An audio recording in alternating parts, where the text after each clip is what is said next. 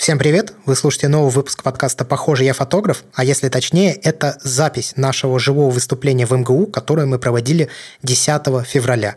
А, мы наконец-то смонтировали этот подкаст. К сожалению, в связи с определенными техническими накладками и нехваткой времени у нас не было достаточно возможности, чтобы проверить, как будут записывать в студии микрофон и звук. И так получилось, что наши голоса, которые издавались из колонок, попали обратно в эти микрофоны. Мы приложили максимум усилий, чтобы привести звук к удобоваримому варианту, и, как нам кажется, получилось достаточно неплохо. Хотя это, конечно, немного ниже по качеству, чем обычно вы можете слышать в наших подкастах.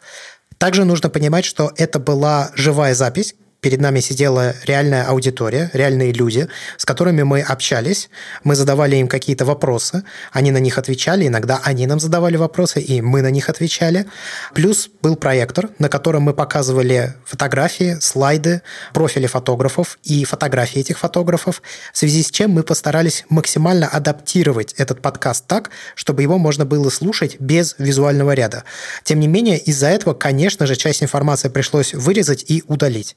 Ну, а секция с вопросами-ответами, которую мы провели после записи основной части подкаста, находится в после шоу. После шоу находится на сайте patreon.com slash и получить доступ к нему вы можете за 5 долларов в месяц, плюс получите также доступ к большому количеству других подкастов, которые мы записываем для аудитории на Патреоне.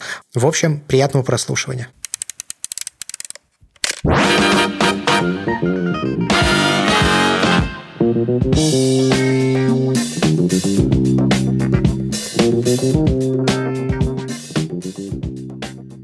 Георгий уже сделал небольшую перекличку, кто из подкаста, кто из э, канала о фотографии Георгия. Мы, собственно, пришли сюда праздновать его день рождения, если так можно сказать. Я так понимаю, что здесь еще кто-то есть с факультета фотографии, или как это правильно называется? У нас нет факультета фотографии. А, а что это? Журналисты? Где журналистики, но снимаюсь, потому что журфак далеко. Журфака же никого нет, да? Нет, а то студент МГУ вообще есть? Ну, как бы. Один человек. Ну, а кто же еще придет? Тем лучше. Я смогу ну, говорить все, что я хочу. В общем, Цензура? у нас есть радиомикрофон для тех, кто не пришел заранее. У нас будет в конце секция вопросов-ответов. Мы дадим вам микрофон, вы сможете что-то сказать, если это будет нужно. Я не знал, кстати, что я сегодня буду открывать э, это мероприятие. Мне об этом Георгий только сегодня сообщил. И также я никогда не выступал вживую перед людьми. Я, ну, я думаю, что все пройдет хорошо, и кто-то для себя что-то интересное или полезное узнает. А, я, меня зовут Андрей. Я веду подкаст «Похоже, я фотограф». Также его ведет вместе со мной Георгий Джидже, это вот тот по левую руку. А, и также есть еще третий человек, его зовут Иван Воченко, но, к сожалению, он живет в Канаде. Наверное, ему-то хорошо. Нас, не, не для него, наверное. А, ему-то хорошо, но сюда он, конечно, приехать для ради этого мероприятия не смог, но он сказал, что всей душой с нами, так что если сердечко бы, туть. Вот если бы хотел, он бы мог. В общем-то, Антон ведет тоже подкаст о фотографии. Он совсем новый, свежий, молодой. Ребята еще пока что не устаканили звук, монтаж и прочее, а это действительно непростая задача. Он называется «Из своего угла». Если вдруг кому-то интересно, вы можете послушать. И тут самое интересное, что среди нас нет фотографов. Ни одного. Потому что я вообще подкасты веду. Это мой основной род деятельности. И Антон работает юристом, верно? Ага. Ты занимаешься чем конкретно? Авторскими правами, в том числе на фоточке. 50 на 50 все-таки более-менее связан. Ну и если уж говорить о конкретном месте, то это и Тартас, так что ну, тоже неплохое место и более-менее связано с фотографией. Ну вот. А Георгий определяет себя как геолога, правильно? Да. Но, тем не менее, и Георгий, и Антон зарабатывают фотографии так или иначе. Антон снимает портреты, Антон снимает концерты, Георгий э, снимает репортажи. Я не знаю, может быть, у тебя еще были какие-то работы? Ну, портретные фотосессии за деньги проводил, но основное, конечно, это репортаж, репортажная съемка. Ну вот. А я, короче, вообще не зарабатываю. Фотографии я снимаю чуть больше года, но я очень хочу начать зарабатывать фотографии. Андрей ей тратит. Хочу просто, чтобы это стало частью моей жизни постоянной, чтобы я мог заниматься этим, ну, типа 24 на 7. То есть со временем, может быть, придется подкасты как-то чуть-чуть поубавить. Кто-нибудь из вас здесь зарабатывает фотографии на постоянной основе? То есть это прям неотъемлемая часть жизни? Или это хобби, ну, которое приносит деньги? 50 на 50. Угу. Ну, тогда, возможно, наша информация тоже будет полезной для вас. А, Георгий попросил меня рассказать о пленочной фотографии, если так можно сказать, потому что все-таки это на самом деле все одна фотография. А на что ты конкретно снимаешь, я лично считаю, что это не очень важно. Но я долго думала, что вообще об этой самой пленке я могу вам рассказать. Потому что, ну, пытаться ответить на все вопросы смысла особого нет. Это слишком большая тема, но вот сколько фотографий существует? Больше ста лет. И большая часть из этого времени она была на пленке, то есть цифра у нас пришла последние где-то 20 лет, и даже, может быть, чуть-чуть поменьше. А, поэтому объем информации, он ну, очень большой. В два часа его не уместить, в 8 часов не уместить. И, в общем, даже если я 10 выпусков подкаста запишу, все равно не получится рассказать обо всем. И когда вы послушаете эту лекцию, если кто-то из вас хочет снимать на пленку, он в любом случае полезет в интернет и будет искать какую-то информацию. Ну, какой конкретно, это уже касается человека. Практически наверняка когда вы будете гуглить информацию об этом, вы встретите несколько тезисов в интернете, на русском языке я имею в виду, которые будут говорить, что это дешевле, чем цифровая фотография, что это проще, чем цифровая фотография, и что это лучше, чем цифровая фотография. Дальше каждый будет называть свои причины, почему это так. Я с этим, если что, не согласен с большей частью утверждений. А если с какими-то и согласен, то только наполовину.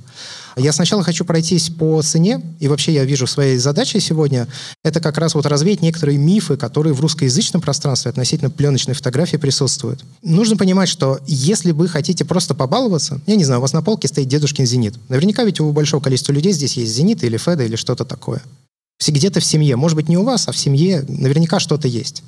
И, как правило, вот если вы хотите просто побаловаться, вы можете купить катушку пленки, снимать ее на протяжении месяца, 36 кадров, и, наверное, для этого она действительно получается дешевле.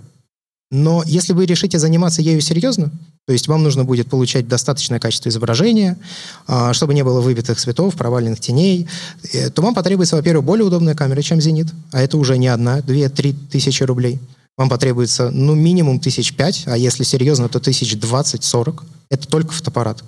Каждая хорошая пленка стоит где-то рублей 600-800. И это 36 кадров. Если мы говорим о среднем формате, то это 16, 12, 8 и меньше кадров. Ты же сейчас про 600-800, ты же говоришь про ту, которую ты заказываешь из-за рубежа? Или... Не-не, ну Портер сейчас можно купить за 850-900 рублей. Ну, в России сразу ты имеешь в виду. Просто тут, наверное, надо уточнить, что есть еще вариант, при котором вы можете покупать пленку не в России. Но, я так понимаю, заморачиваться этим имеет смысл, если ты снимаешь достаточно много. Вот То я как раз, да, я к этому и хочу подвести, что нужно понимать, вот у вас 36 кадров, 800 рублей. Каждый кадр стоит денег. И, ну, во-первых, вы не сможете снимать так же, как на цифру, и, соответственно, есть определенные сферы, в которых, по крайней мере, сейчас пленочная фотография точно умерла. Допустим, репортаж, который снимает Георгий. Есть еще ряд направлений, в которых и она тоже, в принципе, ну не то чтобы неприменима. Вы можете, конечно, снимать все эти мероприятия, но это будет для вас дорого, и практически наверняка это не будет никак окупаться. Если вы рассматриваете это как хобби, пусть даже у вас есть для этого большие финансы, ну тогда окей. Но это не дешевле, чем цифровая фотография. Потому что уже через год вы потратите на пленку 1060 точно. Может быть, больше. Есть способы экономить. Вы можете сами проявлять пленку, можете сами ее сканировать или печатать, но для этого вам нужен, соответственно, сканер, вам нужен фотоувеличитель, вам нужна химия. И даже это получится дешевле, чем носить фотолабораторию, но зато тогда порог входа, о чем часто пишут в русскоязычном интернете, что типа вы можете вот взять камеру за 3000 рублей, пленку за 200 и снимать. Но в данном случае порог входа будет уже значительно выше, потому что хорошая камера 1040-50, хорошая пленка это рублей 800, химия, но она покупается на большое количество пленок, тем не менее это 1002-3 рублей, оборудование опять же для проявки, да, там всякие вот эти колбочки, вот эта вся фигня. И также вам потребуется сканер, а это еще 1040-50 рублей, а может быть и 150, в зависимости от качества сканера.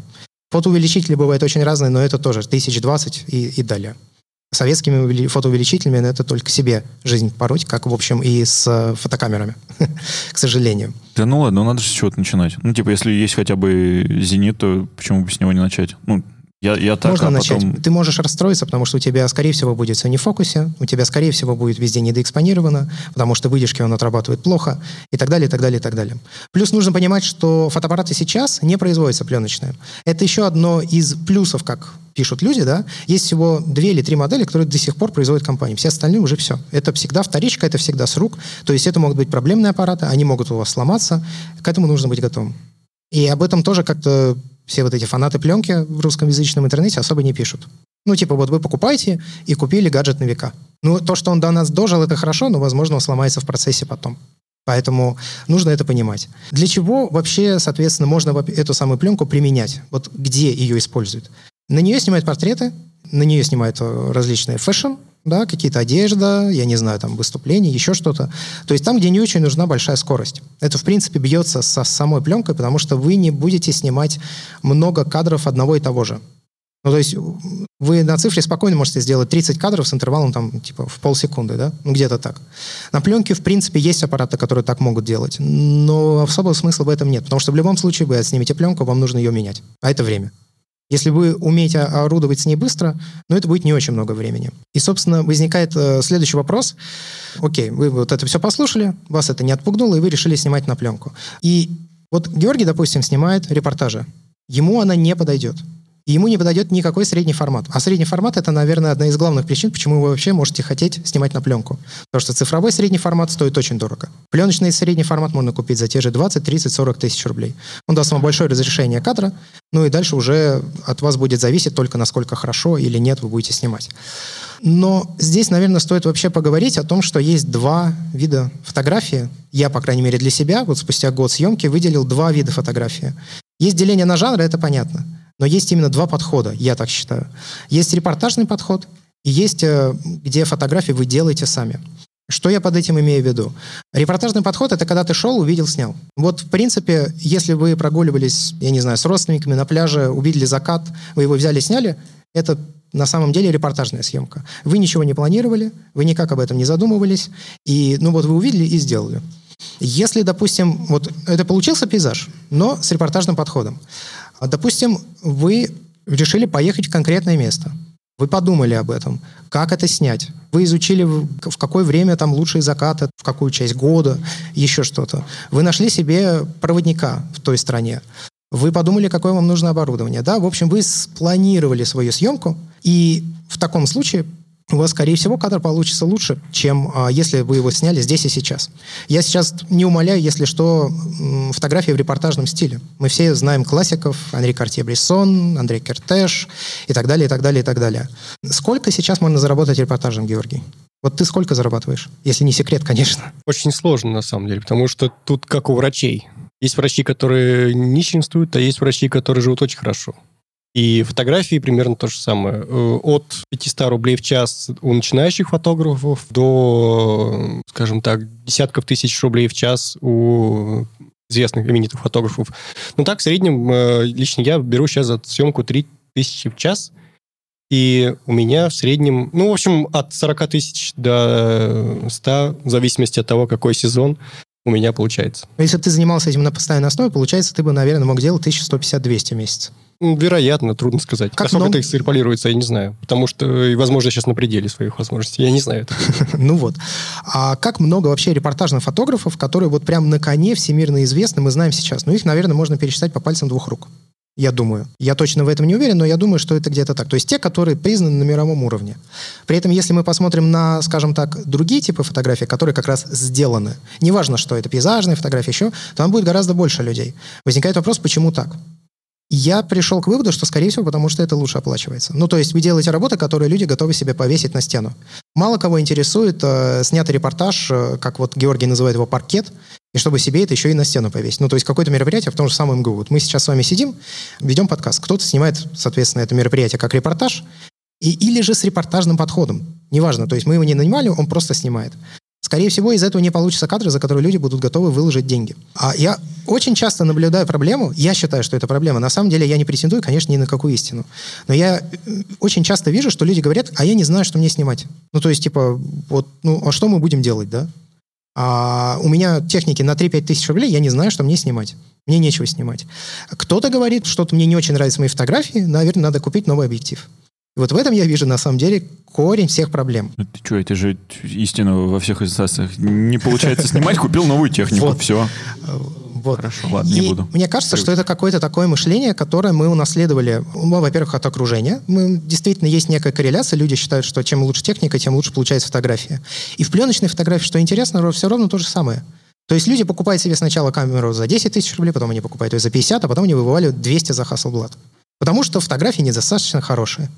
Хотя я считаю, что проблема как раз э, именно в репортажном подходе, когда ты просто снимаешь, что видишь, если ты, ты ничего не видишь, ты ничего не снимаешь, и твои кадры в этом плане не прогрессируют. Ты улучшаешь технику, а они становятся лучше технически. Ты начинаешь развиваться, у тебя получается, как мне кажется, да, какая-то вот такая вот такой треугольник. Я его для себя так сформулировал. Когда ты новичок, он вот так выглядит. То есть тебе кажется, что техника лежит в основе всего, это самое главное. Потом объект съемки, это человек, это пейзаж, это, я не знаю, здание, это неважно на самом деле что. И в конце свет. Потом эти как-то части треугольника ездят, они меняются и так далее.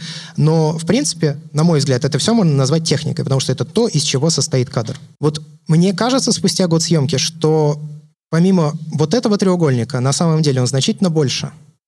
И выглядит он вот так. То есть все, что лежит за, ниже техники, есть идеи, ценности и фотограф. И самое главное, конечно, это человек, который снимает. Это очевидная мысль, но мне кажется, что ее нужно проговорить. Потому что у человека которого есть какие-то соображения, у него есть какой-то вкус, у него есть представление о современном медиа, у него есть представление о современной культуре, да, он знает, как красиво, как некрасиво. И у него есть на основе всего этого какие-то свои ценности, которые он хочет донести. Если вы начнете разбираться в работах именитых фотографов, известных прямо здесь и сейчас на весь мир, я не знаю, Лейбовиц, эм, недавно... Линдберг. Линдберг, да, вот умер, к сожалению. То у них у всех есть свои ценности, которые они через свои фотографии пытались донести. И очевидно, что техника для этого не играет особой роли. Ну, то есть неважно, ты снимаешь на пленку, как говорят, есть душа. Нет, в первую очередь нужно, чтобы за твоей фотографией что-то стояло. И вот эти сделанные фотографии, то есть это как раз инструмент для донесения всех своих мыслей. Эти ценности перерастают в идеи, а дальше уже только идет техника. Это мое представление о фотографии на данный момент. Если в голове ничего нет, если вы не развиты как личность, то вот будет как раз ситуация, у чате у Георгия, кстати, кто-то писал, вот типа у нас лето три месяца, а дальше я ничего не снимаю, потому что я снимаю пейзажи. Но очевидно ведь, что ничто не мешает как-то экстраполировать вот этот подход со сделанной фотографией на пейзаж, да, я уже говорил, продумать, куда поедете, найти людей, там, заручиться поддержкой и так далее, и так далее, и так далее. Да, извините, я приживу, я хотел бы сразу меткую цитату тебе прям в ребро. Есть такой фотограф Альберт Шар. Мы когда-то с ним вместе состояли в чатике стрит-фотографов. В общем-то, известный в узких кругах стрит-фотограф. И у него периодически спрашивают, а что читать, чтобы э, лучше снимать? И он на это все время отвечает, э, чтобы лучше снимать, читайте Довлатова. Вот да. Подход в этом, да, независимо от того, нравится ли вам Довлатов, вы читайте то, что вас вдохновляет, и будьте более культурно обогащенными. Если вы ну, реально настроитесь да, на какое-то развитие свое как фотограф, то вот этот треугольник с техникой, который находится в самом верху, ну, вы его за год освоите, может быть, быстрее даже, если с цифровой фотографией. Это в пленке дольше приходится, потому что там больше нужно знаний. Даже не то, что больше знаний, там скорее распределение силы уходит немножко на какие-то другие ее части. То есть вам гораздо важнее экспонировать правильно, потому что там есть камеры, которые хорошо экспонируют, но вам нужно понимать, как интерпретировать изображение, которое вы получите в результате, потому что вы не видите, что снимаете. И это как раз, наверное, главное отличие пленочной фотографии от цифровой фотографии, если мы говорим для вас как фотографа. Потому что, да, там есть свои особенности в изображении. Но самое главное, вы должны представлять, что вы получите в результате. И вот все остальные преимущества пленки, которые вы можете читать, что там не надо обрабатывать их толком, вам, за вас придумали цвет и так далее. Это все правда, но это мелочь. Вы можете все это имитировать в цифре. Здесь вам нужно именно думать. Вам нужно представлять, что получится. Если вы не будете этого делать, ну да я бы на вашем месте тогда не заморачивался вообще с пленочной фотографией. Возьмите цифровой фотоаппарат, вы не потеряете ни в чем. Вот это как раз та мысль, которую бы я хотел э, сегодня донести. Я как раз для подтверждения своих мыслей хочу... Вот мы недавно посмотрели с девушкой фильм, называется «Мандарин». Его сняли, по-моему, в 2014 году, и режиссер не имел вообще никакого бюджета. Если точнее, 100 тысяч долларов. Так вот, они его снимали на 3 iPhone 5s. И это выглядело приблизительно... Вот он стоил 100 тысяч, а купился в 9 с лишним раз. Это как раз наглядная иллюстрация, что даже кино можно снимать просто на телефон. Вам не нужна для этого ни пленка, вам не нужно для этого ни цифровой фотоаппарат, то такой полноценный, я имею в виду, ни видеокамера даже. Андрей. Да. Мы записали недавно подкаст про когнитивное искажение, вторую часть. Кто-то слушал уже вторую часть, может быть, первую. И мы там такой упомянули эм, эффект, э, как ошибка выжившего. Не является ли... Это не единственный фильм на телефон. Нет, я не к этому, а к тому, что сколько фильмов, снятых за 100 тысяч долларов, купили девятикратно. Я не знаю вообще фильмов, которые сняты за 100 тысяч долларов, кроме этого. Вот, возможно, в том-то и дело. Что ты их и не знаешь поэтому, потому что они сняты за 100 тысяч. Нет такого.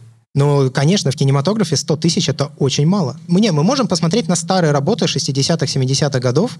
Там, э, скажем, вот опять же, да, а если мы говорим, я сейчас немножко в сторону иду, если мы говорим о сделанной фотографии, то вот когда вы начинаете обо всем этом думать, это же надо заморачиваться, да, это нужно найти стилиста, возможно, если вы снимаете какого-то человека, вам нужно найти визажиста, нужно найти место, где вы будете снимать, это же, это же столько геморроя, и это еще нужно потратить какие-то свои деньги.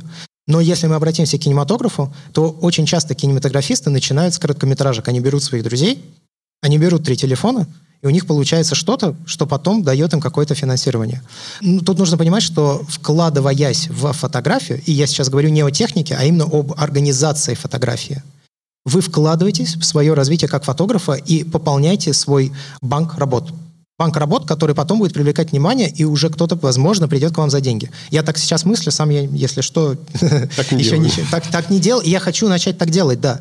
Я когда сказал, что я не знаю, каким фотографом, ну, я хочу зарабатывать, но я не знаю, каким фотографом я хочу быть. То есть, что я хочу снимать, я пока не определился. Я не понимаю, у меня сейчас как губка все в себя в просто... А почему ты хочешь зарабатывать фотографии? Почему я хочу зарабатывать фотографии? Потому что я хочу заниматься ей постоянно. А если я работаю, я уже не могу это делать. Ну, потому что у меня, очевидно, есть только вечера, у меня есть какие-то выходные дни, ну и все.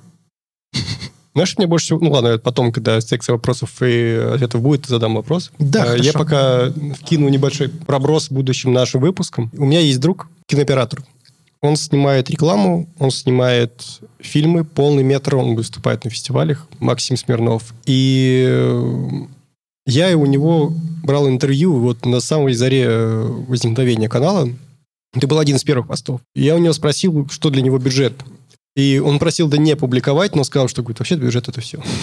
И мне было бы очень интересно этот вопрос ему задать, и чтобы вы с ним это обсудили. Потому что я могу это судить только вот через какие-то логические фильтры, самые примитивные, которые мне просто первые в голову приходят просто в силу профессии. Э, что вот он ответит, было бы интересно. Я сейчас еще на секундочку вклинюсь по поводу фильмов, которые были сняты за небольшой бюджет э, на телефон. Кто снял «Малыша на драйве»? Райт. Right. Вот, короче, Эдгар Райт и Зак Снайдер, э, они сняли киношки на телефоны в тот момент, когда это было, по-моему, то ли шестерка, то ли 6S, когда только-только начало вот это очень сильно стрелять, и там, на самом деле, как я понимаю, что все-таки больше решало видение, которое есть у человека, как вот говорил Андрей про вот этот свой треугольник, чем тот бюджет. Ну, то есть, понятное дело, что этот Снайдер, он все-таки снимет гораздо круче, тупо из-за того, что у него есть видение. Ну, сколько вот из вас людей смотрели здесь здесь присутствующих «Малыша на драйве»? А слышали? Примерно такое же количество людей. Короче, посмотрите а тогда. тот фильм, про который говорит Антон, название которого он не может вспомнить? Я не помню. Я прям сто процентов не вспомню, я помню сам факт, но вот сейчас... Можешь повторить вопрос, чтобы он попал в подкаст? А, вот это фильм с э, девушкой, там китаянка, по-моему, играет. Если я правильно понял Так и гугли, да? Ну, приблизительно, да. И подпись Эдгар Яндекс недавно выкладывал, как ищут фильмы, и там всякие забавные... Ди Каприо сходит с ума на острове, Э, и, и прочее. Ну, а как еще по-твоему искать? Это можно тоже погуглить, да. В общем, к чему я все это клонил? А, вне зависимости от того, снимаете вы на пленку, на цифры, на телефон, это не настолько важно, насколько важно именно то, кто вы такой, какие у вас ценности и какие у вас есть идеи, которые вы хотите, через которые вы хотите эти ваши ценности показать. Если их нет, возможно, стоит подумать именно насчет этого. И каждый раз, когда у вас будет посещать мысль, что-то мои фотографии недостаточно хорошие, мне нужно купить пленку подороже, фотоаппарат получше, там объективы лучше три, бейте себя по рукам и вспоминайте, что лучше, наверное, вложиться в организацию творческого процесса. Возьмите людей, которые помогут вам сделать этот кадр, поставьте освещение, я не знаю, снимите студию, найдите модели, заплатите им. Ну, то есть это кажется, что траты в никуда, но на самом деле вы вкладываетесь в свое развитие именно как фотографа. И, кстати, здесь есть э, вот такой вот еще слайд. Собственно, этот фильм был далеко не первый, который снял режиссер, но вот я имею в виду «Мандарин», который стоил 100 тысяч долларов. Но зато после этого он собрал достаточно денег, чтобы снять уже фильм, который называется «Проект Флорида», один из моих любимых фильмов. И здесь ему уже дали нормальную камеру, у него были на это деньги, пленочная, кстати, тоже. И у него получился совершенно восхитительный фильм. Да, он стал, конечно, технически лучше, но пришел он к этому, не имея вообще ничего. И до этого он снял, типа, еще фильмов, наверное, 4 или 5 короткометражных, не выстрелил. Вот ему потребовалось время, чтобы созреть. То есть ему потребовалось время, чтобы созреть как режиссер как организовывать весь этот процесс и о чем рассказывать. Он, кстати, вообще во всех своих фильмах рассказывает о жизни низов э, США. Ну, то есть люди, у которых мало достатка, и у них есть свои проблемы. Он, очевидно, выходец из такой же семьи, и вот как раз вот эту идею он пушит в своих фильмах. Раз за разом, рассматривая с разных сторон. То есть если в «Мандарине» это сексуальное меньшинство, трансгендеры и так далее, то в случае проекта Флорида это просто люди, у которых нет денег даже на то, чтобы снимать какую-то квартиру, и они живут в мотеле. Это реальный мотель, там реальные люди, за исключением актеров, естественно, как Уильям Дефо там и съемочный каст. И вот об их быте он э, рассказывает. Я не знаю, если хотите, я могу показать несколько своих фотографий. Я это вообще скорее подобрал просто к тому, что я точно знаю, что я хочу быть человеком, который думает над тем, что он планирует снять. То есть не просто меня пригласили поснимать такое-то мероприятие, а как я его организую. Это одно. А именно, когда фотография приходит из меня. То есть, когда я ее сам продумываю и придумываю. А пленка, цифра или телефон — это не настолько важно. Я думаю, что, наверное, за этим все, что я хотел донести, я рассказал. Моя мысль в чем? Не так важно пленка, цифра или телефон. Самое главное это что вы хотите рассказать. Ну, то есть, э, почему я не рассматриваю репортажный подход к фотографии, я не умоляю. Но просто мне кажется, что сейчас потребность в нем все снижается, снижается, снижается, именно в профессиональной среде. Потому что снять событие сможет любой, у кого есть телефон. А снять событие как-то ну, настолько красиво, чтобы его запомнили, да, такие фотографии будут происходить и дальше – но это будут прям единичные-единичные кадры. В то же время, если вы будете делать какие-то, я не знаю, миры в своих фотографиях, да, показывать, посмотрите на Лейбовиц, допустим. У нее очень сильно менялись ее работы за время ее жизни. Она начинала тоже с репортажа, а пришла к такой вот постановочной, собранной фотографии. Посмотрите на Максимишина. Он тоже снимал репортажи, Сейчас он снимает а, документальную фотографию. И это не одно и то же. Он все еще снимает ее, конечно, в репортажном подходе, но он тоже продумывает, как он это все будет снимать. То есть он изучает место, куда поедет, он выбирает какую-то конкретную тему, которую снимает. И документальная фотография сейчас тоже на подъеме. Мария Гельман, наверное, один из самых ярких примеров фотографов, которые это делают. Вы можете посмотреть ее работы, загуглите. Она очень клево э, это делает. Она победила на леке Оскар Барнак Awards. Э, собственно, после чего она стала такой известной. И она как раз победила с документальной фотографией. И мне просто кажется, я уже давно в нашем подкасте хотел поднять тему, что фотография меняется. И есть несколько направлений, куда она может вылиться. Подожди, и, подожди, подожди. Да. Давай это прибережем для следующего подкаста. Это во-первых. Во-вторых, мы все-таки по времени лимитированы, поэтому я предлагаю все-таки, извини, что прервал. Да, давайте пойдем дальше. Я, Не, не дальше пойдем, а вопросы. Наверняка у вас есть вопросы к Андрею, потому что он среди нас самый интересный. Если у кого-то есть вопросы, ну, вставайте, говорите. Олег может дать микрофон. Вообще ничего не стесняйтесь. Если вы вам покажут, что вы сказали что-то неприличное, мы это можем вырезать. Не, я среагировал не потому, что я ожидал, что сейчас что-то глупое спрошу, и вы потом это вырежете. Мне хотелось больше э, не вопрос, а можно ли будет потом где-то вот эти имена, которые произносили, э, где-то вставить, может быть, в Инстаграм-аккаунте или типа того, чтобы можно было потом посмотреть это и уже вбить в Гугле и да, я понял. У нас будет запись этого подкаста. Вот прямо сейчас она записывается. Мы с вами сидим здесь и ее записываем. И в описании к выпуску будет стоять все, что мы упоминаем. Все ссылки, все фотографы, вы сможете их погуглить, посмотреть. Я могу добавить еще имен, на которые стоит обратить внимание. Да мы прям куджи подкаст практически. Есть еще что-то? Кто-нибудь, что-нибудь? Ладно, тогда я вот задавать. Андрей, готов? Да, давай. Ты все же снимаешь на пленку, при том, что говоришь, что это не важно. Ты не снимаешь на телефон, насколько Да. мне известно, ты не снимаешь на цифру. Да. И ты при этом говоришь, что это не важно. Тогда почему ты не снимаешь на все, если это не важно? Ровно просто потому, что изначально я начал снимать на пленку. У меня это начало Не, изначально получаться. ты начал снимать на цифру. Не-не, нет, я имею в виду, когда я начал увлекаться фотографией, это произошло именно когда я снял пленку. Я начал в это погружаться, я уже вложил достаточно много времени в ее изучение, и она неплохо подходит к моему, ну, скажем так, ритму съемки. Вот и все. Я могу назвать я не знаю, ну, наверное, 20 причин, почему я это делаю. Но они все не будут основополагающими. То есть они все важны именно для тебя просто. Ты да, конечно, конечно. Они не будут или лишь частично будут перекладываться на других людей, на вас, вот те, кто здесь сидит сейчас. Поэтому я не вижу особого смысла их называть. Но главное это потому, что я уже в нее влез, я уже потратил много времени, и сейчас, если влезать в цифровую фотографию, мне нужно изучать Photoshop, мне нужно изучать, как это все делать. Но это опять, мне, как получается, надо на год назад откатиться, да, и типа все то же самое. Опять мне нужно потратить деньги, купить всякие, я не знаю, там, плагины, еще что-то. Я уже неплохо себя здесь чувствую, я понимаю, что получу. Короче, сел в удобное мягкое болото и не хочешь лезть в другое. Ну, типа того, да. Ну да, я понял. И опять же, есть одна идея, я тебе рассказывал, Георгий. Я хочу в результате давать э, физический продукт.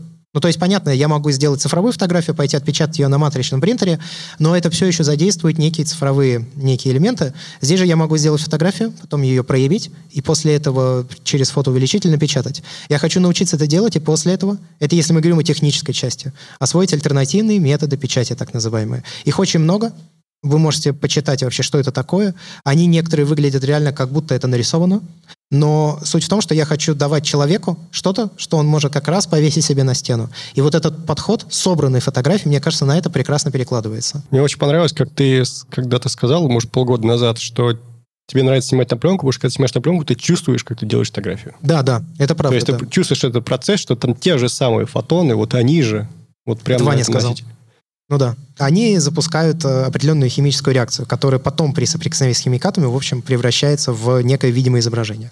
Ну, есть в этом что-то, да, но я, меня это не настолько сильно проникает, если что, это Ваня сказал. Ладно, то есть с теми, кто тут снимает на пленку, мы более-менее разобрались. А кто хочет попробовать снимать на пленку? Но не снимает. Три, четыре. Ну что вы так робко? четыре Поднимайте человека. руками, машите прям. Три-четыре человека. Три-четыре Может, ты им посоветуешь какой-нибудь стартовый сетап, который минимально чувствительно... Мы, по-моему, советовали, или не, не советовали в подкасте с Мишей Греминым, когда он приходил, пленочные сетапы. Мгм. Ну, смотрите, возьмите себе, во-первых, нормальный зеркальный фотоаппарат. Не обязательно, чтобы это стоило очень больших денег. Olympus OM1, OM2N, Olympus OM4, если вы готовы потратить побольше. Э, Nikon F1, F2, F3, F4. Но это... F90. F90, да. То есть у вас есть разные варианты. Обратите внимание на Olympus и на Nikon. Вы можете также посмотреть на Pentax ME. Есть другие фотоаппараты. В общем, что-то вот из этого ценового диапазона. То есть это 10-12 тысяч рублей.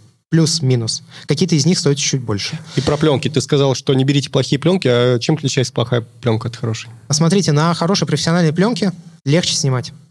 Поэтому они называются профессиональными. У них просто больше технические возможности. После того, когда вы научитесь снимать на дорогие пленки, вы сможете снимать, в принципе, на дешевые. Это реально станет уже не настолько важно. Вы будете четко понимать, какую информацию вы хотите уместить в кадр, а какую нет. Прям как с фотокамерами. Когда научился снимать на хорошую, можно и на плохую снимать. Ну вот, Там общем, Вика да. хочет вопрос задать. Да, всем привет.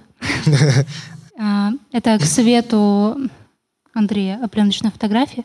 Я, например, мой первый пленочный фотоаппарат был это Olympus Midge 2. И мне кажется, это прекрасный фотоаппарат для начала. Есть такой фотограф, как Анисия Кузьмина. Ну, может быть, кто-то слышал. Она снимает как на цифру, так и, например, в поездке она берет этот фотоаппарат, и у нее очень прекрасные кадры, поэтому для начала, мне кажется, можно брать мыльницы и брать любительские пленки, как а, Kodak Color Plus или Fuji. Мне кажется, для начала очень даже ничего. Ну, я с тобой согласен, но она не поможет научиться снимать на пленку, потому что она делает все автоматически. И это, наверное, главная проблема. То, что в пленке чисто технически самое важное — это экспонирование. Вы должны понимать, как будет выглядеть кадр. Если вы этого не понимаете, у вас будет выбитые цвета, здесь что-то в тенях не прорисовано, вам надо было, чтобы это было видно. И автоматические фотоаппараты вам в этом, конечно, не помогут. С другой стороны, если вы серьезно намерены этим заниматься, купите Nikon F6, 50 тысяч рублей, до сих пор производится, до сих пор ремонтируется, и он полностью автоматический, автофокус, сам все экспонирует, делает это очень хорошо, автоматически проматывает пленку, 6 кадров в секунду, никаких проблем. То есть это как зеркалка современная, в принципе, почти. Конечно, она будет чуть-чуть чем-то уступать в каких-нибудь сложных условиях освещения в плане автофокуса, но в целом, если вам прям нужно, и вы не хотите в это вникать, вот 50-60 тысяч рублей на Авито вперед. Ну, и я сейчас просто на секундочку добавлю. Все-таки Анисия Кузьмина — это Анисия Кузьмина, и у нее есть довольно богатый опыт того, что она снимает и как она снимает. И вот в этом, наверное, больше кроется... То есть то, что она знает, что она хочет снять и как она это хочет снять, чем то, какой камерой она снимает. Возможно, кстати, Анися придет в наш подкаст. Есть такая мысль что, может быть, что-то получится. Так что и с ней еще вы сможете послушать наш подкаст.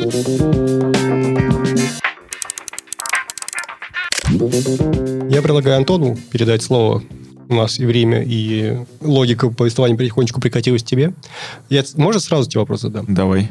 Я как-то в подкасте упомянул, что для того, чтобы научиться снимать на смартфон, надо сначала научиться снимать на камеру. Да. Ты согласен с этой Да. Ну, слушай, тут даже прикол совсем в другом. Здесь не столько... Ну, конечно, технические аспекты съемки на камеру, они очень сильно помогают тебе в съемке на, на смартфон. Особенно, если ты начинаешь упарываться и снимать в каких-нибудь приложениях с ручными настройками типа Халида или Момента. Но здесь больше влияет то, насколько ты с большой камерой учишься видеть кадр, как ты учишься его строить, и как ты вообще умеешь поймать сюжет. То есть вот как бы в этом основной прикол а не в том, что ты какие-то технические знания почерпнул. Вот. Ну и да, раз уж... Вали. Да, раз уж перевели повествование на меня, всем привет, меня зовут Антон. Э, Я не алкоголик. Вот. Ну и да, из этих двоих я самый молодой и Сколько тебе лет, Антон? 25 будет через полторы недели. Как сказал, у тебя 15. Ну ладно. А ты, кстати, концерты на телефон-то продолжаешь снимать? А, слушай, ну, периодически. Ну, то есть я, я не так много кон- снимаю концерты в последнее время, потому что мне немножко поднадоело, и какого-то ощутимого выхлопа я не вижу для себя, потому что я поснимал в основном тех, кого снял, а тех, кого еще хочется поснимать, они пока что стали на какой-то такой на запредельной ступеньке, на которую сейчас нельзя попасть. Ну, допустим, вот сейчас 8 числа, ну, 8 февраля, чтобы это мало ли для истории сохранится, приезжали Bring Me The Horizon, и к ним попал поснимать, по-моему, всего один человек, это Леша Махов, и все. Из, ну, просто кто-то мог попасть, но идти снимать на три песни, это не так весело, как хотелось бы. То есть, а он и с бэкстейджем, и с фотопитом, и лази куда хочешь, там, в гримерку, снимать, что хочешь, и можно получить реально клевые кадры. Я сразу ставлю, у меня есть статья, где интервьюирован в том числе Антон. Эта статья называется «Как стать концертным фотографом», и, судя по статистике, ее гуглят чаще всего. Ну, в смысле, что он гуглит, как стать концертным фотографом, попадают на нее через поисковики. Видимо, тут много есть тоже, скорее всего, чисто стати- статистически желающих, кто хочет попробовать. Если что, можете после лекции пойти к Антону, может, он что-нибудь подскажет. Ну, да. Не, ну, в принципе, я практически все сказал в статье, но да, если что-то хочется спросить про концерты, как попасть еще в эту индустрию, ну, что-то, может, расскажем, может, даже полезно будет. Вот, но на самом деле к основной теме смартфон, ну, потому что Гош снимает на цифру, Андрей на пленку, я снимаю на смартфон. Ну, так получилось. Вот. Ну, наверное, по нескольким причинам, почему я вообще этим занимаюсь и как. Самое банальное, это что телефон, он всегда с собой, ну, самое банальное, что можно сказать. Но потому что это правда. Потому что ты всегда его с собой тащишь, ты максимально быстро его можешь вытащить и, там, не знаю, один свайп, и у тебя дос- открыта камера. А в новых 11 с учетом того, что сейчас появился еще battery case, в котором кнопка появилась, которая автоматически запускает тебе камеру и позволяет прям в сотые доли секунды, ну, практически как на современной какой-нибудь репортажной зеркалке быстренько сделать кадр. Гош, что также на репортажных зеркалках? Да. Вот, ну, Я пишу сообщение Андрею. Вот, ты начинаешь снимать максимально быстро. И для какого-нибудь стрита и чего-то такого она становится хорошей. Ну, если говорить про качество, то для веба того же Инстаграма его вполне достаточно. Я не знаю, ну, кто-то, может быть, с пипеткой сидит и там пиксель-пиппингом занимается, но я не вижу в этом Ты смысла. никогда не печатал фотографии с телефона. Э, Я нет, а есть чуваки, которые печатают. Как пример в Инстаграме это Федор Савинцев. Он занимается документальной фотографией, у него своя печатная лаб- лаборатория, которая называется Имотека. И он э, печатал свои фотографии. Кстати, вот, в Москве сейчас идет выставка в... э, Там, то ли это центр классической фотографии называется. Он э, рядом с Лужниками. Там э, очень клевая выставка э, этой nature фотографии, так называется. Билеты для студентов 200 рублей. Что сходите, не жмотесь. Это реально интересно. И плюс там еще можно на большеформатной камере посмотреть. И там фотографии распечатаны и сняты на iPhone. На 11 Pro там очень крутая серия, он снимал такую довольно абстрактную. Вот. Плюс, насколько я знаю, печатали фотографии Кости Чалабов, метр на полтора печатал фотографию, снятую на iPhone 4. Кстати, очень всем советую подписаться на Челабова, потому что он очень круто снимает. На такую рухлить. Это, в общем, прекрасная иллюстрация тех ну- слов с Андрея, с которыми я не согласен. Да, 11 Pro прям рухлить, да. Ну, сейчас он на 11 Pro снимает. Ну, раньше он на четверке снимал на 3GS. В том числе. Ну, он пос- постепенно, так насколько я знаю, бежал по всем камерам и вверх-вверх-вверх, пока д- нашел до 11 Pro. Вот. Ну, так что качество, ребят, действительно достойное. Ну и если говорить про самого себя, то у меня был небольшой такой э, челлендж для самого себя и для общества доказать, что на iPhone можно снимать хорошо, можно снимать интересно, и что главное это сюжет, а не то, как ты ну, как это технически реализовано. То есть сам факт того, что плохая техника относительно может показать тебе очень хороший результат. Ну и плюс это, не знаю, было что-то новое, потому что от большой камеры таскаться с ней я устал, мне стало интересно снимать. Вот. Ну, это если вот о таком немножко творческом, и почему на телефон вообще снимать стоит. И я думаю, здесь дальше, наверное, стоит про всякие софты прибамбасы вам рассказать, потому что статистически это самое интересное, что бывает в подкастах. Вот, допустим, вот эта фотография, которую сейчас Андрей показывает, она снята на приложение, которое я очень долго искал. Это не спектр, который сейчас получил приложение года по версии Apple. Ну, расскажу маленькую предысторию. Я подписался на... Вот кстати, тоже там снято. Э, На одну барышню, Оксану Гурянова. Э, И вот, она... Как-то я разговаривал с ней, она сказала, что у нее творческий прием такой творческого смаза, как она выразилась. Вот. И Там, ну, это, по сути, это фото с проводкой на большой камере. Но я спросил, что за приложение, она, я подумал, что спектр, все такое, но она, естественно, это не сказала, потому что, ну, коммерческая тайна, все такое. Ну, а мы все ее раскроем. Я просто хочу сказать, что на самом деле софт в смартфонах это самое главное, потому что все то качество, которое мы сейчас получаем на телефонах, это исключительно благодаря софту. У них, конечно же, оптическая система сильно уступает нормальным, скажем так, камерам. Но помяните мое слово, пройдет еще пять лет, и смартфоны обгонят большинство современных камер. Я в этом уверен на 100%. Они дорисуют все, что не вытянут физически. И никто не будет испытывать с этим никаких проблем. Да, в общем, и сейчас уже не испытывает. Ну, останется только поправить там фокус на расстоянии, все такое. Ну да. Я уверен, что камеры будут... Они и сейчас постоянно падают, падают, падают продажи. Я уверен, что они станут совсем узкоспециализированными гаджетами. И это, в общем, совершенно нормально. Продажи фотокамер падают э, в два раза каждый год. Цифровых. Вот это важно. Занимательно. Вот. И, короче говоря, что за приложение-то? Вот. И в один из вечеров у нее вышел видео с мастер-класса, где она пользовалась этим приложением. Я там по каким-то, буквально каким-то деталям запомнил интерфейс, скриншотил, скинул друзьям. По отражению чашки, ну, вычислил часовой пояс. Грубо говоря, там на минуте 15 секунд, на полсекунды светанулся экран ее телефона, и я заметил, что там какой-то у нее треугольник нарисован на экране. Вот я сейчас серьезно говорю, так и было. И вы начали его искать? Да, я начал его искать, я написал парням, они промолчали, ничего не сказали ну, не нашли его. Через какое-то время я начал активнейше гуглить, и через полчаса где-то я сидел на Ютубе, где мне какой-то индус объяснял, что это за приложение.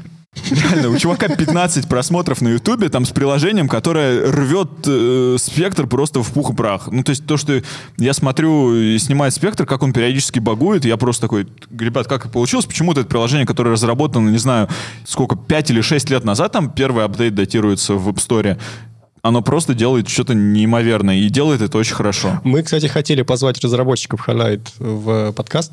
Позов... Позовем еще, да. Может, даже позовем, мы просто можем тебя позвать, ты можешь при этом Во, я, с, я с удовольствием. Хотя не в глаза вряд ли. Тебе придется в Нью-Йорк где-то улететь или куда-то. Ну, я хотя бы поговорю с ними. Хорошо. Ну, здесь сыграла роль, как мне кажется, именно распространение, да, то есть пиар, маркетинг, который проводит Highlight, они ведут свой блог, они рассказывают, что нового в айфонах, причем именно Воруют. с технической Статьи части. у нас с Вастриком, да. Да, да, да. Ну, в общем, это, наверное, хороший показатель того, что недостаточно делать хорошее что-либо, приложение, фотографии, э, нужно вообще еще вкладываться в то, чтобы это как-то продвигать разные методы, способы того, как это делать, но, возможно, стоит на это тоже тратить деньги. Человек, который произвел блюристик, да, так да, это называется. Скорее всего, ни цента на это не потратил. Оно есть на Android? Да, оно есть на Android и на iOS. И на iOS, э, благодаря стараниям Twitter и того, что меня перепостили ребята, оно влетело сейчас в топ-50 в App Store, в фотоприложениях. У того индуса, наверное, уже не 15 просмотров, поди. Я ссылку на того индуса не давал. Все только в моем твиттере. Вот, и, короче говоря, приложение называется Blueristic, есть на iOS и на Android. Пользуйтесь, оно очень крутое, там можно очень круто расставлять точки, за которыми он будет следить, и можно снимать очень-очень крутые кадры. И это, наверное, первое приложение, в котором у меня относительно получилось на телефон снять проводку. А есть те, кто снимает только на смартфон в зале? Один человек. Ну что, можно сказать, что через 5 лет, там 10, может быть, почти весь зал поднимет руки. Миллениалы сопротивляются. Да, слушай, я сейчас смотрю на всех фотоблогеров, там всякие Сэм Элкинс и прочие, я смотрю, они такие, хм, iPhone 11, оказывается, на iPhone смартфон можно снимать. И такой, да, ребят, спасибо, что сказали. Фотоблогеров никто не читает. Ну, кстати, говоря о смартфонах, а, я вот упоминал, что есть фильмы, которые сняты целиком на смартфоны, но практически в каждом современном голливудском кино, сейчас в большом, которое снимается за сотни миллионов, всегда есть какие-то сцены, которые сняты на телефон. Из примеров, которые я лично запомнил, Mad Max, Fury Road, относительно недавний 2015 где-то года, очень большое количество сцен, где пролеты происходят рядом с колесами автомобиля, сняты на iPhone и на GoPro. А тогда какой был у нас iPhone 6s? Ну, вот такого рода, да. То есть да. они используются в большом бизнесе в том числе, и это не проблема. То есть то, что они технически уступают большим камерам. Уступают, но это не проблема. Да, вот. И дальше по приложухам, ну, всякие Виско и прочее, наверное, можно пустить мимо. Не опускай. Все очень реально интересуются, какими приложениями люди пользуются. Ну, да, нет, я про Хотя то, у всех что... одни и те же установлены, почему-то всегда вызывает большой интерес. Ну да, ну Виско все знают, потому что это, наверное, самое популярное приложение, в котором можно наруливать цвет. Но еще интересно, что там внутри встроена социальная сеть. То есть э, там очень хорошо можно насматриваться на то, что люди снимают, как они снимают, и нет вот этого деструктивного влияния, что ты видишь у какого-нибудь э, фотоблогера 15 миллионов лайков и такой, не, ну это однозначно хорошая фотография, 15 миллионов человек не могут э, ошибаться. Ну а в VSCO ты просто смотришь, тебе либо нравится, либо нет, и гораздо красивее feed себе можно собрать, и тебе будет просто интересно смотреть. Так что пользуйтесь этой штукой, потому что там реально клевые идеи есть. Так в Инстаграме что же лайки отключили? А, нет, я, я, я, я- я всех вижу все лайки. А, Кстати, продолжая идею э, документальной фотографии и людей на смартфон, это Майкл Кристофер Браун. Это, если я правильно помню, чуть ли не самый молодой член Магнума. Он снимал э, Ливию на смартфон, выпустил книжку «Ливийский сахар» и снимал как раз-таки рево- революцию и все вот это. Ну, то есть это очень крутой чувак, который снимал э, достойный проект. Вот. И возвращаясь дальше к приложениям, ну, что у нас остается? Стар Добрый Фокус. Это приложение, которое позволяет очень круто снимать э, с портретами. Фокус — это приложение, которое позволяет вам имитировать любой объектив. Ну, не любой, но большое количество объективов. Допустим, хотите закрутить бакешку, как у Гелиоса, пожалуйста. Вообще кайф. Никаких проблем. Вот здесь под Lens Baby сделано. Ну и, кстати, если постараться, можно реально, наверное, практически любой объектив сделать, потому что там внутри, собственно, и редактор вот этого всего есть. А морфотный можно? Он свет может Ну, поставить. гипотетически, да. То есть ты можешь поправить так. у, у вас нет света? Вообще, вот я На сейчас смотрю на смартфон э, Антона, сразу вижу, что он мобильный фотограф. У него из стартового экрана не относится к фотографии, наверное, три приложения. 12. В смысле, 12, 12. Верхние три ряда. Давайте дальше. Чего? Фокус, да. И там сейчас э, с последним апдейтом появилась очень клевая штука, что можно очень точно настраивать точку фокуса. Не просто тапнуть на экран, а отдельный ползунок, которым ты такой, как такой э, волной по вот этим слоям фотографии проходишься. И это реально очень клево.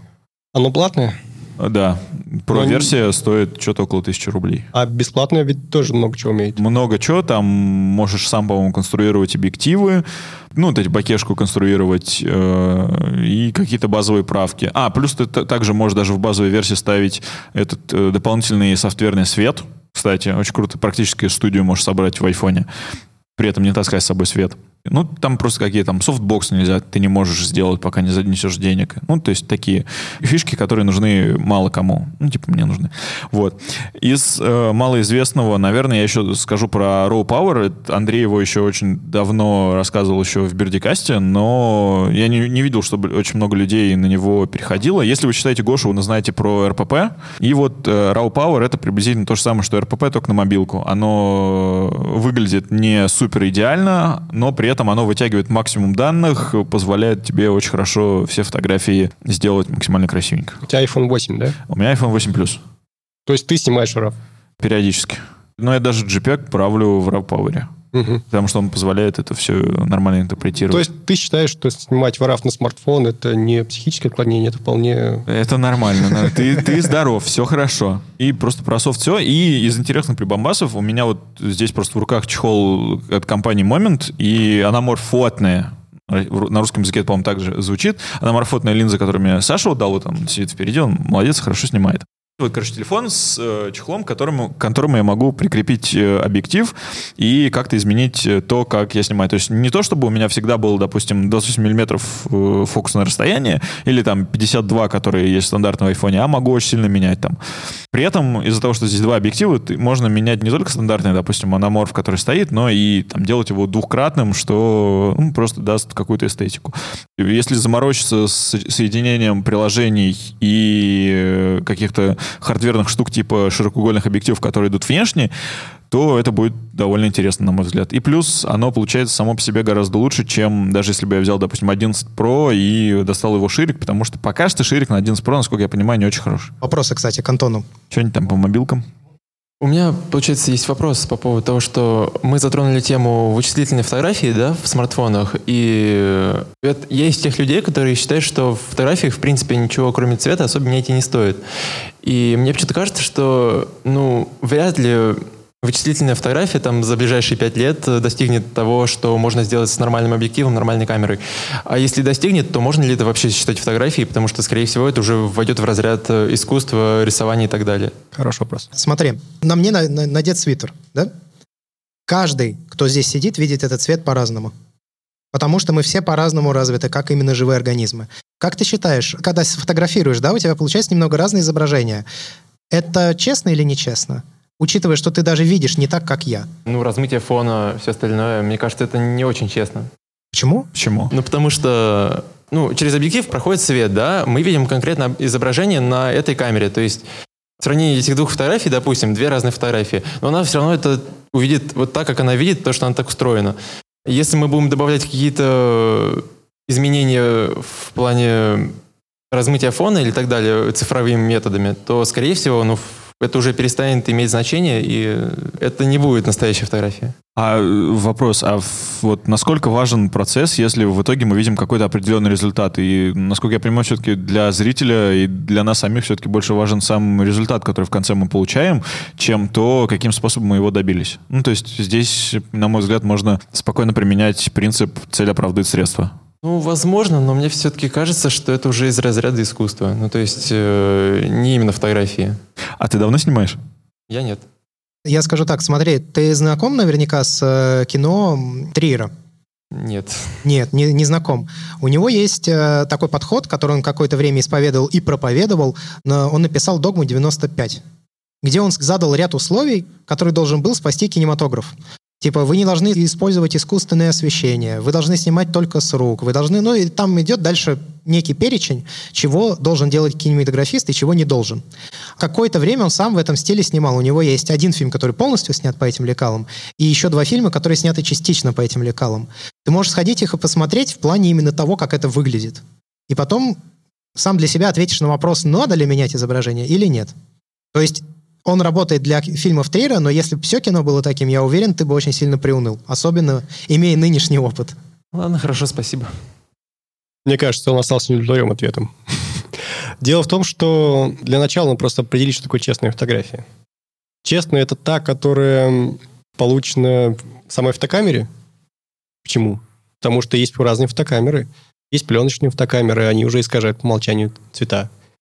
Есть э, цифровые фотокамеры с их огромным перечнем различных объективов. Мы же не можем видеть мир как 400-миллиметровым вот, вот в стеклышке.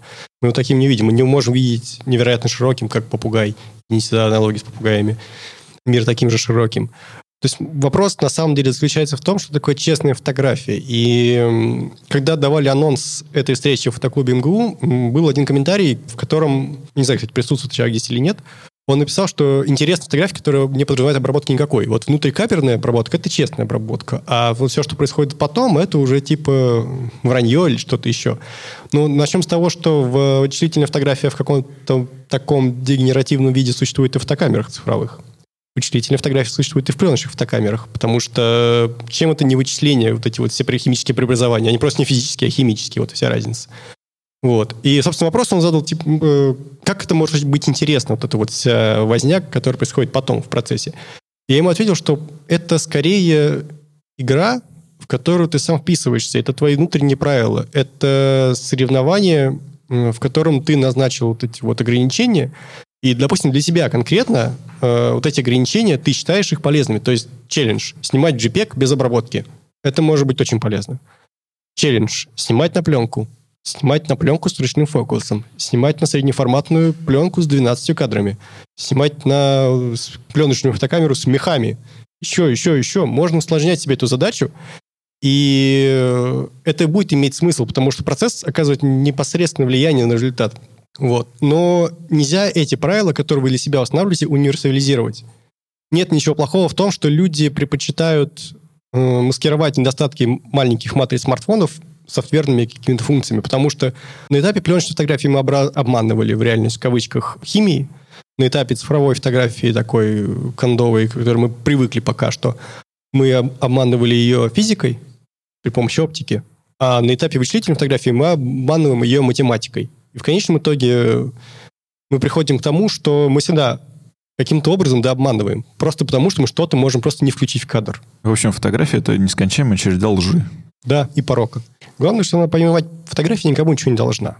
И тогда вот просто отстаньте от нее, и сразу станет все гораздо проще. Кстати, интересно, что вот эти правила, на самом деле, вот я сказал, что они какие-то внутренние, не то чтобы совсем внутренние, вот есть всякие организации, типа World Press Photo, типа Associated, Associated Press, по-моему, свой вручает, да? У них есть, по-моему, свой конкурс. Не уверен. Ну, слушай, у каждого агентства есть свой приз, который они вручают внутри агентства. И когда они этот приз вручают, они принимают только внутрикамерные JPEG без обработки. Ну, это все агентства новостные так и работают, да. Потому что Документальные ты можешь обмануть при помощи фокусного расстояния, ты можешь сказать при помощи кадрирования, и это считается нормальным. Но ты не можешь... Ну, в смысле, не считается нормальным, это тоже точно так же неэтично, но ты, по крайней мере, можешь что-то не включить в кадр. Таким образом, ввести заблуждение зрителя, создать какую-то иллюзию, которую в реальности никто не наблюдал. Ну, некоторые даже кадрирование запрещают. Да, даже кадрирование. Но ты можешь кадрировать на процессе съемки. Ну, это да. Вот. Так что вопрос, на самом деле, больше философский и этический, чем чисто фотографический. Точки чисто с фотографии, вот она сама никому ничего не должна. Смартфоны решают вполне конкретные задачи. Они приносят деньги компаниям, которые их производят. Вычислительная фотография в смартфонах помогает этим смартфонам лучше продаваться. Вот и все. Придется к этому очень так по-мещански относиться. Мы не можем запретить Apple и Google разрабатывать софт для своих смартфонов, чтобы фотография была более честной, потому что, ну, с какой стати? Людям это не нужно, не все разделяют наши убеждения. В общем, это выбор каждого конкретного отдельного человека. Каждый решает, что для него допустимо, а что нет. Да, и немножечко про технику и софт от компаний М, скажу. Ну, для тех, у кого айфоны, короче, ребят, э, в приложении камеры берите и включайте внутрикамерные фильтры. Это прям добро, круто и очень помогает, потому что ты сразу начинаешь видеть тот цвет, который ты хочешь получить, и там можно сразу снимать в чебой, что тоже очень круто.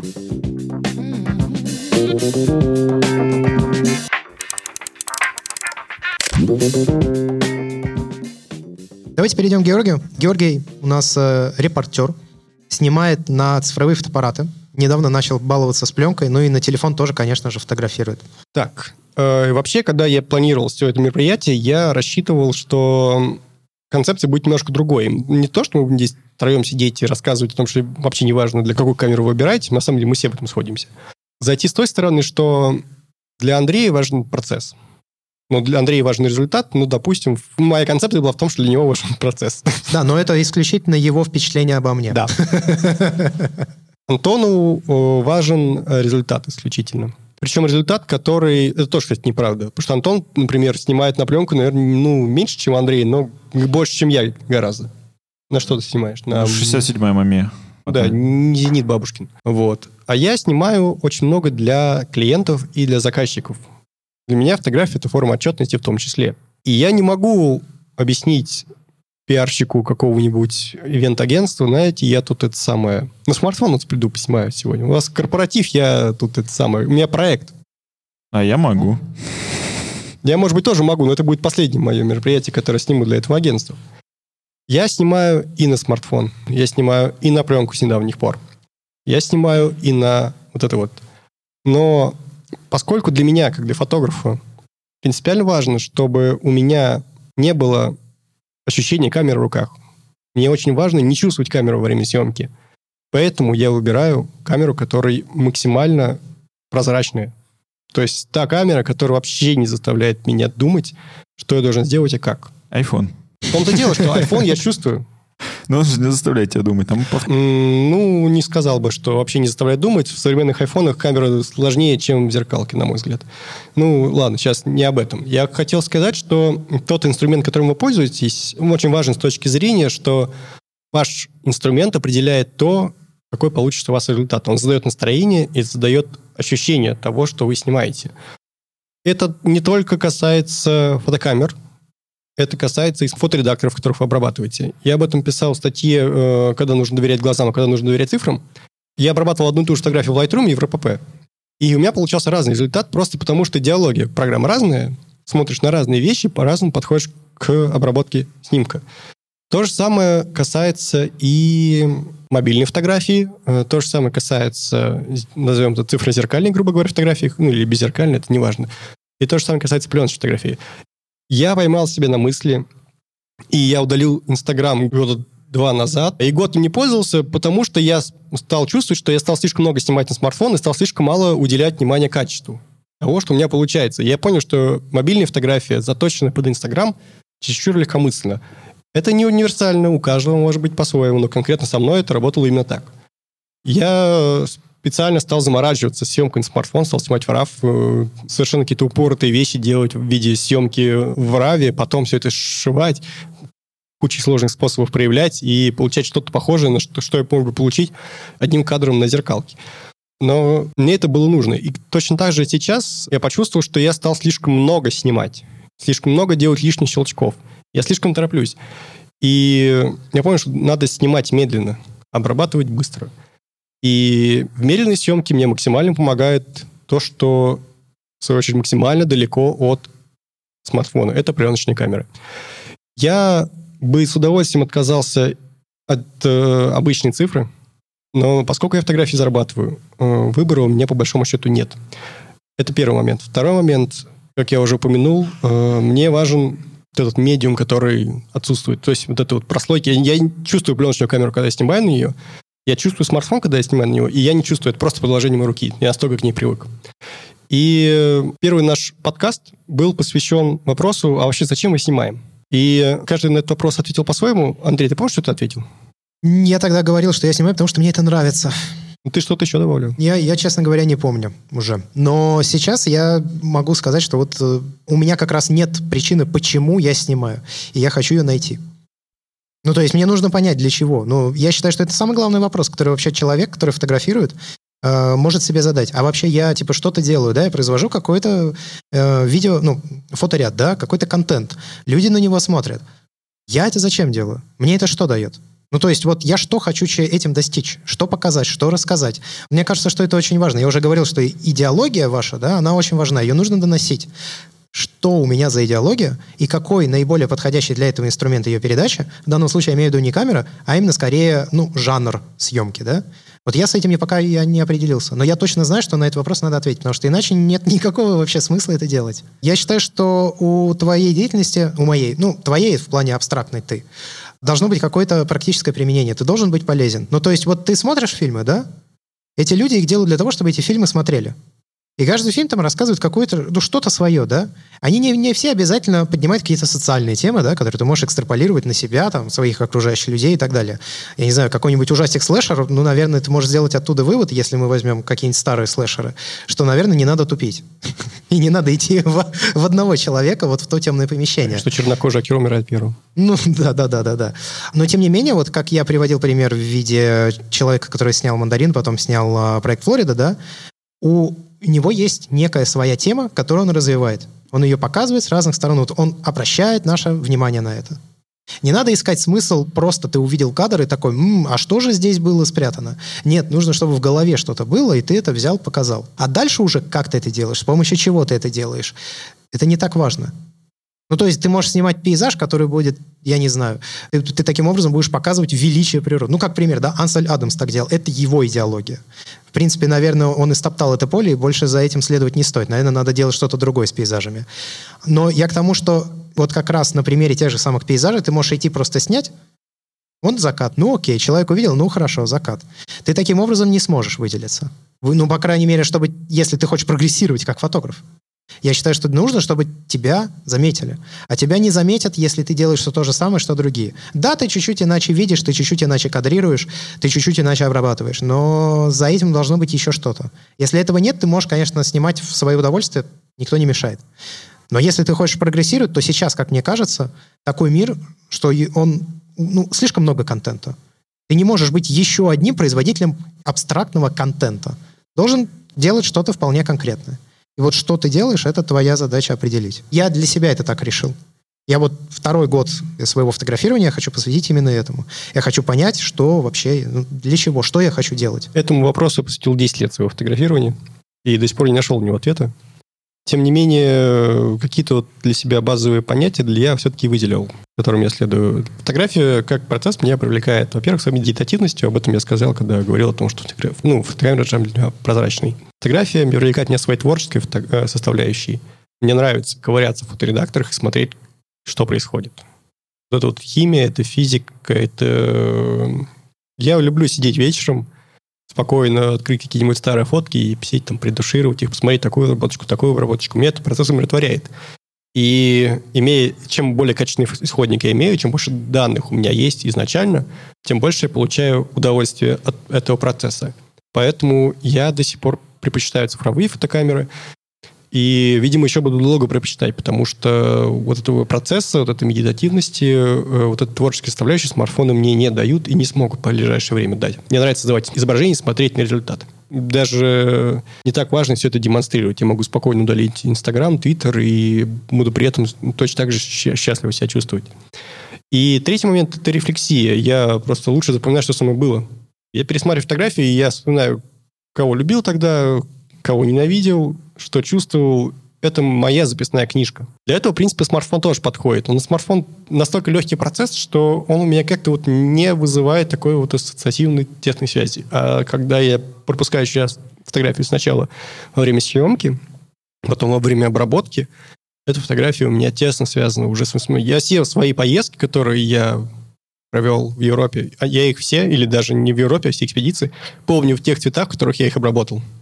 Фотография замещает для меня воспоминания. Мы говорили о когнитивных искажениях, и в частности об этом говорилось в книге Канемана тоже, о том, что сейчас для нас очень характерно то, что наши фотографии, у вас, не знаю, так или не так, но вы в ваших э, отпусках, поездках и так далее, помните фотографии оттуда или сами события, которые с вами там происходили?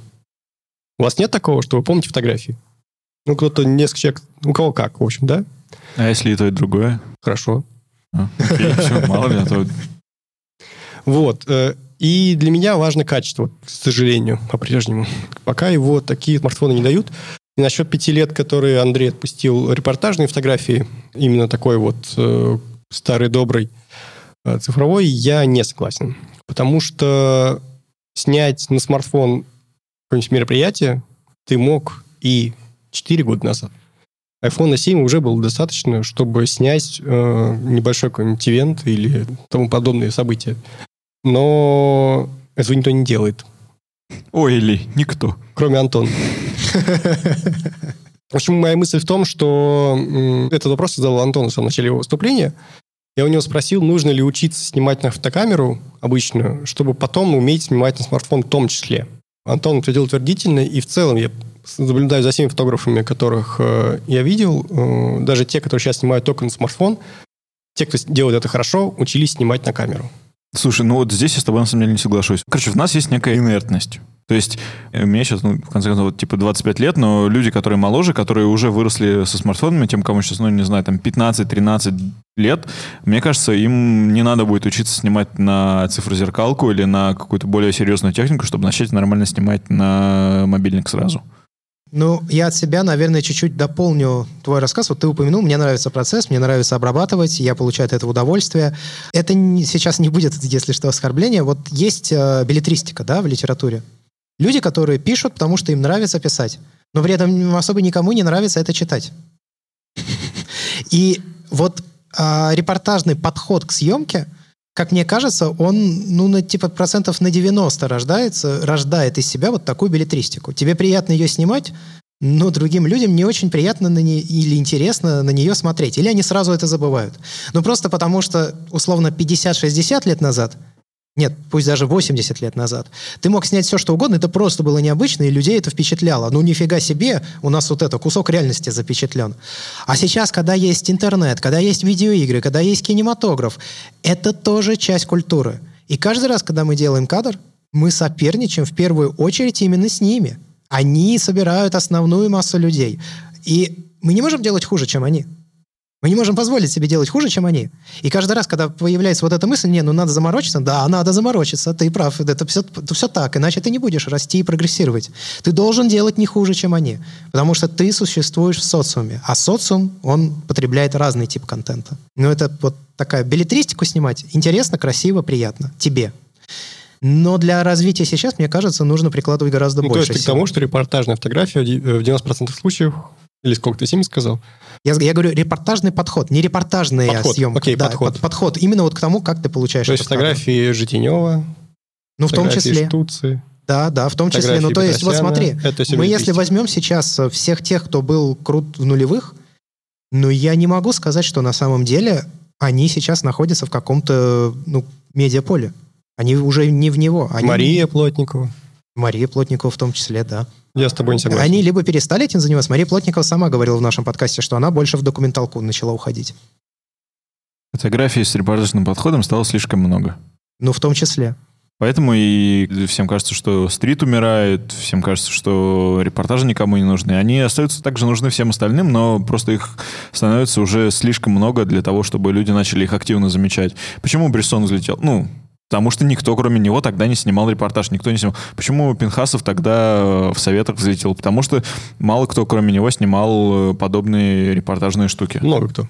Ну, все равно относительно того, что происходит сейчас, их было немного. Ну, сейчас, не знаю, каждый второй я снимаю, в конце концов, на Я- iPhone. Я приведу в пример Сергея Максимишина. Сергей Максимишин взлетел во многом, потому что я, я начал изучать вообще. Я был на его мастер-классе, мне было интересно, мне очень нравится этот фотограф. А он об этом не говорил, но я потом начал читать вообще историю. Он показал СССР, когда он разваливался.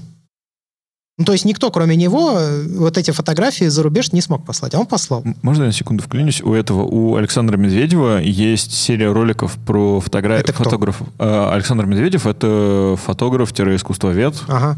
Он, у него есть серия роликов про, типа, вот этих великих фотографов, и вот как раз в последней части он рассказывает про русских фотографов, как раз про Максимишина в том числе, и вот эта вот история про то, как он взлетел, как он начал снимать э, вот этот вот развалившийся СССР. Ну, если вкратце хотите узнать, вот посмотрите его, Александр Медведев. То ли Александр, то ли Алексей, по-моему, Александр все-таки. Вот, я по фамилии запомнил. Но суть, я, собственно, к чему, да, то есть даже здесь была какая-то идея, я показываю свою страну и показываю тем, кто этого не видит. Это очень важно. Ты это, поменяешь понятие. Не знаю, не Потому знаю. что э, есть... эм, когда я учился снимать портреты, я так и не научился этого делать, потому что это не то, как мой мозг работает. Я вот очень четко ощутил, что есть фотография реакции и есть фотография конструирования. Ты можешь придумать себе какую угодно идею. Ты можешь ее спланировать как угодно, а потом ты приходишь в реальность, и ты реагируешь. Э, Либо ты реагируешь на действительность, как тот же Пинхасов, он реагирует на действительность, он не, не уверен, он не фотографировал вот эти вот высотки, он подош- не планировал свет, он не пытался вот это все изобразить заранее. Он это увидел, он на это среагировал, и его насмотренность позволила ему это снять. Ну, вот э, у Пинхасова он проповедует этот э, свой подход, который называется «Почему бы и нет?». Он, я забыл, на французском он что ли «Паркуапа», что ли, как-то так говорил Да. в одном из интервью. Вот, это на тему того, почему он снимает такие довольно странные абстрактные штуки.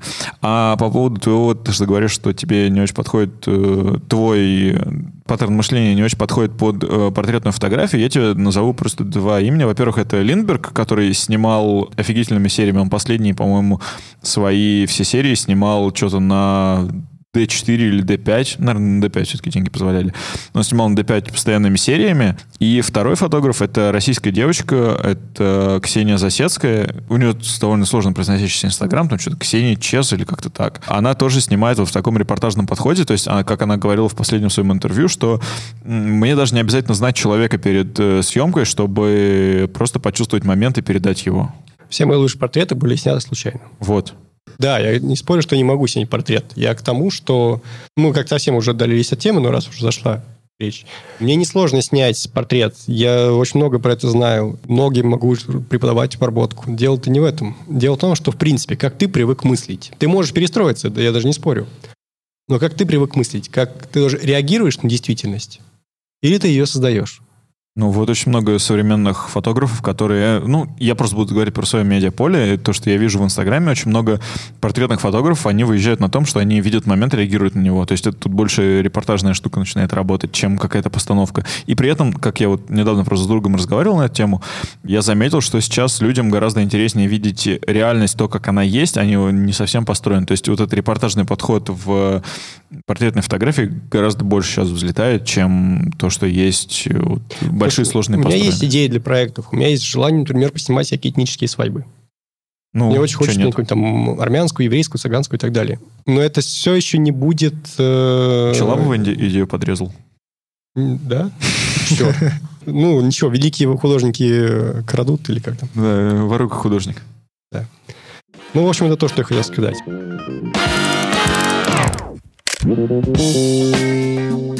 Ну, за этим мы будем заканчивать. Большое спасибо всех тех, кто пришел на живую запись. И, все, и спасибо всем, кто послушает это уже в записи. А, подписывайтесь на наш Инстаграм. Это вот прямо сейчас в нем крутится подборка цветных фотографий. У нас их несколько. Я постепенно их набиваю контентом. Там есть ЧБ, цвет. Вон они специально поделены. А, похоже фото. Мы его относительно недавно завели. И это один из источников распространения нашего контента. За этим все. Андрей, Георгий, Антон. Большое спасибо. Пока. Всем пока. После шоу еще нужно записать, да? Come on, come over as fast as you can. You afraid that you won't like it, but you don't understand. One thing,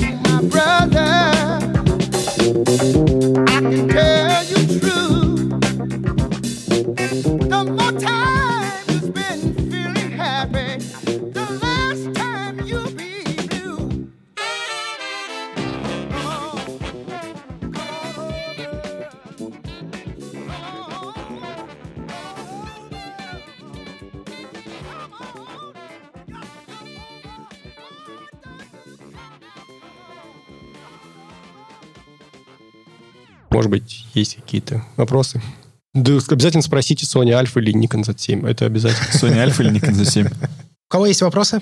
К Георгию или вообще ко всем троим нам? Может быть, что-то общее, какую-то тему? Была затронута тема того, что документальная фотография, она потихоньку начинает умирать.